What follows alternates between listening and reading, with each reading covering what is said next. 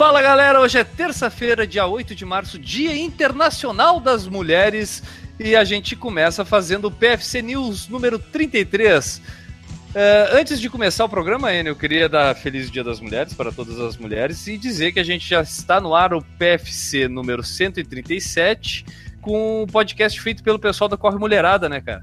Exatamente, o PFC especial Dia das Mulheres com a Corre Mulherada e a Juliana Falqueta apresentando um programa especial feito e apresentado por mulheres. Exatamente. Então acesse porfalarcorrida.com e escute este programa em homenagem às mulheres no Dia Internacional das Mulheres. Mas a notícia do PFC News número 33 é que foram divulgadas finalmente as datas do novo circuito da ASICS. É, já não era sem tempo, né? Tava enrolando, enrolando, enrolando e saiu na última semana as datas do circuito, agora que mudou de nome, né? É ASICS Golden Run.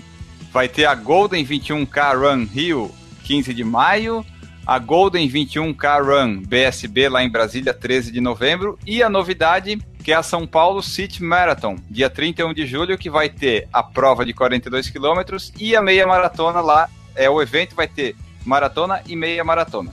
É, cara, eles deram, era Golden Four, né? Deram uma, eu não sei se dá para dizer que deram uma enxugada para poder viabilizar talvez essa maratona da ASICS aí, que era um sonho antigo da ASICS e tudo, e vai acontecer finalmente lá na São Paulo City Marathon. Botaram um nome até meio internacional, de repente aí tentando atrair um público de fora, vir correr no Brasil. O que, que tu achou, Enio? Tu que é um cara fã, que era fã da Golden Four, né, Enio? Agora não é mais só da Golden Four, né? Agora é da ASICS Golden Run também. É, eu acho assim, tipo, a gente já sabe que a organização e a estrutura vai ser padrão do que a gente estava acostumado nos últimos cinco anos lá que teve o circuito Golden Four, né? Só tem que ver como é que vai ser a da maratona, eu acho que vai ser, deve ser o mesmo nível, e até por isso, o pessoal, quando lançou a inscrição na segunda-feira passada, tava doido atrás de inscrição, o site caiu, o pessoal apavorado, parece que nunca correu uma prova antes, que precisava fazer inscrição. Aí agora, se tu vai entrar, tu consegue fazer a inscrição bem tranquilo, sabe? O pessoal quer ser o primeiro em tudo e acaba caindo o site. O pessoal tem que ter calma. Tá certo que é isso que demorou, deu uma enrolada, deve ter coisa de liberação e tal, né?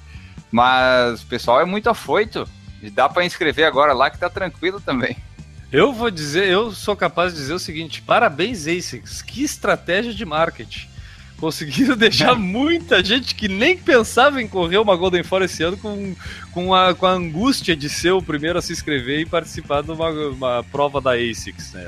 Uh, mas, Enio, para mim, assim, a grande questão interna, né? Se o Por Falar em Corrida quiser se preocupar com isso, nunca foi nossa característica se preocupar muito com as coisas dos bastidores e detalhes, e vai ser assim, né? Mas, para mim, que eu acho que significa bastante é que a, a ASICS, na verdade, deixa de ser uma organizadora das provas mesmo, como acontecia na Golden Four, onde ela contava com a contratação da Iguana Esportes para simplesmente viabilizar logística e outros detalhes, mas ela participava efetivamente da organização das provas a ASICS. Neste ano de 2016, as coisas mudaram. A Iguana passa a ser organizadora, gestora, tudo, vai fazer tudo, e a ASICS se torna apenas patrocinadora do evento. De fato, o que, que isso pode mudar? Na minha opinião, muito pouco, porque antes já era a Iguana que era a cabeça da coisa, a ASICS ajudava muito na, muito na organização, provavelmente muito dos palpites e tudo, prevalecia o que dizia a ASICS.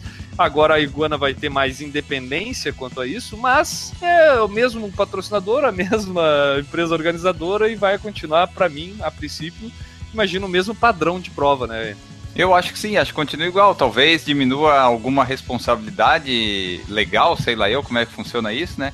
Mas o padrão é para ser o mesmo, porque continuam as mesmas empresas e eu, o que a expectativa do pessoal tá mais é para essa maratona, né? Para ver como é que vai ser, porque tem tudo para ser uma das maiores maratonas do Brasil, já começar com bastante concluintes, já sei de bastante gente que vai estar tá lá.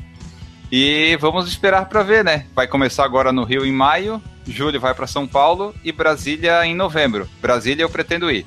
É, São Paulo, a, a, o pessoal andou falando muito da questão do percurso, né, Enio? Tu acho que deu uma olhada até e viu que tem bastante relevo na prova, né?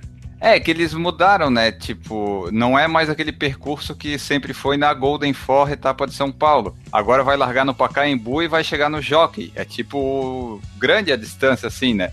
Mas vai ter transporte depois da chegada da organização lá para a largada. Então, para quem esperar também não vai ter tanto problema. O problema desse percurso novo é que ele não é de recorde, como era o mote da Golden Four, né? Pelo menos na meia maratona ali de São Paulo e na maratona.